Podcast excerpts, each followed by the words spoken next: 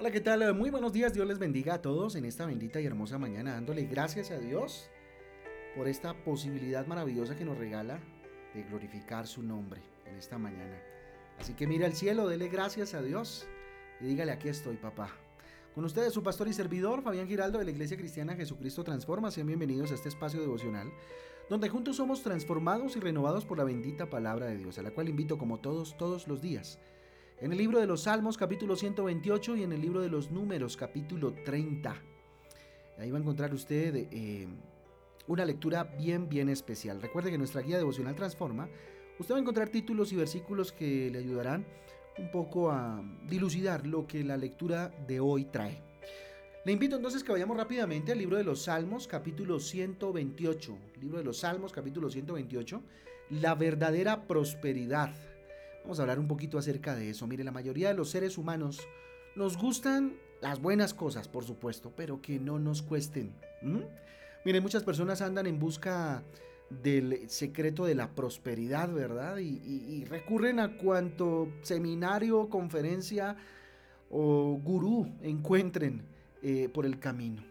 La razón por la cual muchas personas cada día buscan este tipo de, eh, herramientas, si se puede decir, no sé, inclusive hasta prédicas, eventos que, que hablen de prosperidad, es porque confunden la prosperidad con riqueza material, ¿verdad?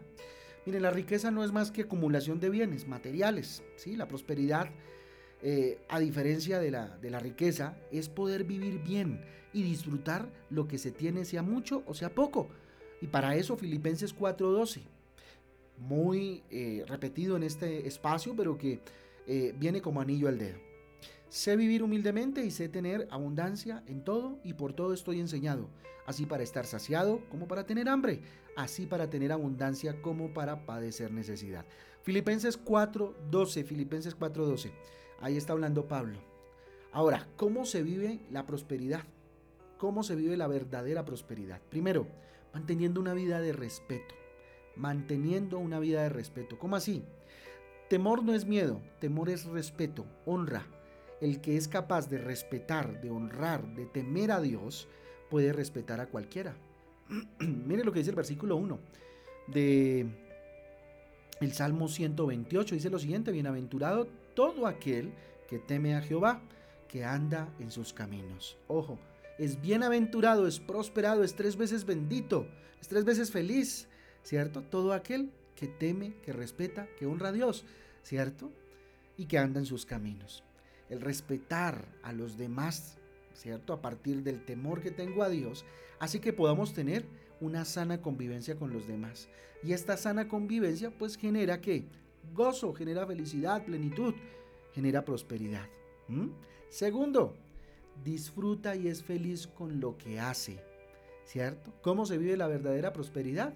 Pues nada, disfrutando lo que hago, ¿cierto? Gozándome lo que hago. Mire lo que dice el versículo 2. Eh, en la parte A dice, cuando comieres el trabajo de tus manos, bienaventurado serás, ¿cierto? No es, no es resignado, ¿cierto? No se trata de eso. Disfruta de lo que tiene mientras luchas por conseguir, por supuesto, algo mejor y mientras caminas hacia el propósito de Dios, que es bueno, agradable y perfecto, al igual que su voluntad, ¿verdad? Tercer punto, ¿Cierto? Tercer punto, ¿cómo se vive una verdadera prosperidad a la luz de este capítulo maravilloso? Todo lo que hago, ¿cierto? Pues me sale bien, porque lo hago con amor, porque lo hago para el Señor. Versículo 2 en la parte B termina así, y te irá bien, dice, y te irá bien, ¿sí? Que le vaya bien no significa que nunca fracase o que nunca se equivoca, ¿cierto? Esto significa que tiene la capacidad de corregir y volver a empezar cada vez algo sale más, sale mal, perdón. La famosa resiliencia, si no estoy mal, ¿cierto? La capacidad de a cada caída levantarse, ¿sí? Todo le sale bien, hasta, hasta, hasta lo que vaya a salir mal, en últimas, pues sale bien, ¿verdad? Muy bien, cuarto punto. La esposa y el esposo son unos verdaderos complementos el uno del otro. Tremendo, mire cómo se vive la verdadera prosperidad cuando usted esposa, cuando usted esposo, son verdaderos complementos, ¿cierto? El uno del otro. En la parte 3, en el versículo 3, perdón, en la parte A dice, tu mujer será como vid que lleva fruto a los lados de tu casa. Mire, los dos son productivos y esto genera prosperidad, ¿cierto? Esto genera abundancia de amor, abundancia en todos los aspectos matrimoniales. 5. ¿Cierto? 5. ¿Cómo se vive la verdadera prosperidad? Punto 5 dice, los hijos son como una planta fragante y productiva. Mire lo que dice la parte B del versículo 3 del Salmo 128. Dice lo siguiente, tus hijos como plantas de olivo alrededor de tu mesa. Mire, la prosperidad se origina cuando se aprende a trabajar en equipo, cuando se vive en una familia equilibrada, ¿cierto? Que hay discusiones, que hay cositas, que hay situaciones, circunstancias, por supuesto, como en toda familia. Pero ojo, mire lo que dice, tus hijos como plantas de olivo alrededor de tu mesa, o sea, sujetos, ¿cierto? A la autoridad de los padres, sujetos a escuchar con reverencia a sus padres, como sus padres con reverencia y temor escuchan a su Dios, ¿sí? 6. Se siente bendecido en todo aquel que vive la verdadera prosperidad, ¿sí? Versículo 4 dice, He aquí que así será bendecido el hombre que teme a Jehová. Mire, la honra y el respeto por Dios y por los demás hace que inclusive los demás hablen bien y le deseen el bien, ¿cierto? Y Dios, por supuesto, bendice a aquel que eh, anda en pos de sus caminos y que honra, ¿cierto? Su nombre. Séptimo, podrá conocer a sus generaciones teniendo buena calidad de vida, ¿cierto? Aquel que vive en la verdadera prosperidad tiene esa capacidad de tener largos días, ¿cierto? Dentro de la voluntad de Dios, por supuesto, pero mira lo que dice el versículo 5 y 6 del Salmo 128 eh, que estamos estudiando el día de hoy. Vamos a ver qué dice. Bendígate Jehová desde Sión y veas el bien de Jerusalén todos los días de tu vida y veas a los hijos de tus hijos. Paz sea sobre Israel. Mire, la largura de días que Dios eh, nos promete no significa que, que, tendrá tal vez muchos años más que los demás, significa que no importa cuántos años viva, eh, definitivamente los disfrutará y vivirá bien, ¿verdad? No los sufrirá en angustias, bueno, habrá dificultades, pero como les digo, como hay una mentalidad diferente, hay una prosperidad, ¿cierto? Mental, emocional y espiritual, pues por supuesto va a vivir bien las circunstancias sabiendo que Dios está en medio de él, ¿cierto? Y por último, punto 8, entendiendo que es Jesucristo quien nos da el poder para hacer las riquezas. Miren, las riquezas no dependen de nuestra capacidad, déjeme decirle. Hay gente que la verdad es que trabaja muy duro de sol a sol, ¿cierto?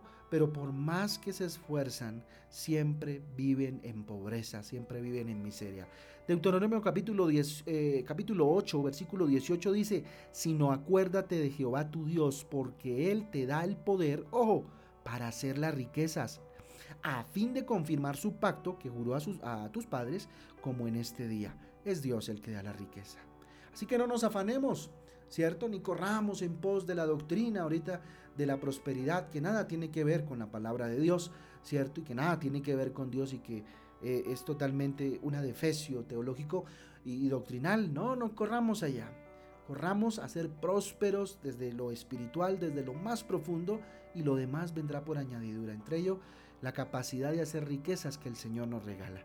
La verdadera prosperidad, insisto, nada tiene que ver con la abundancia de dinero o en los bienes materiales. La verdadera prosperidad consiste, mire, en tener vidas de excelencia y de mucha calidad delante de Dios.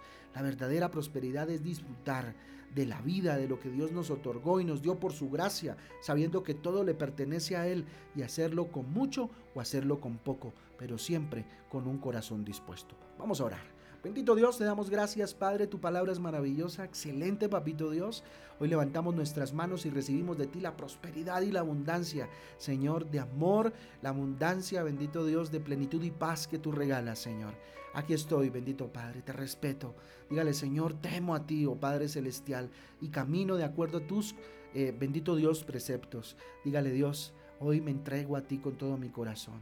Hoy quiero disfrutar, bendito Dios, ser feliz con lo que me has permitido hacer, Dios.